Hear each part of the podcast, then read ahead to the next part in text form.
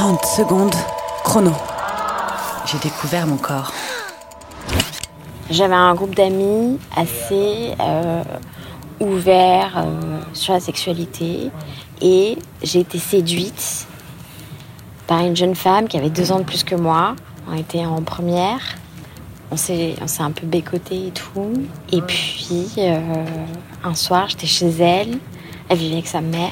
Et on a passé une soirée euh, qui devait être très agréable, certainement très agréable. Et on a couché ensemble. C'était cool, j'avais l'impression de découvrir mon corps, en fait, finalement. 30 secondes chrono.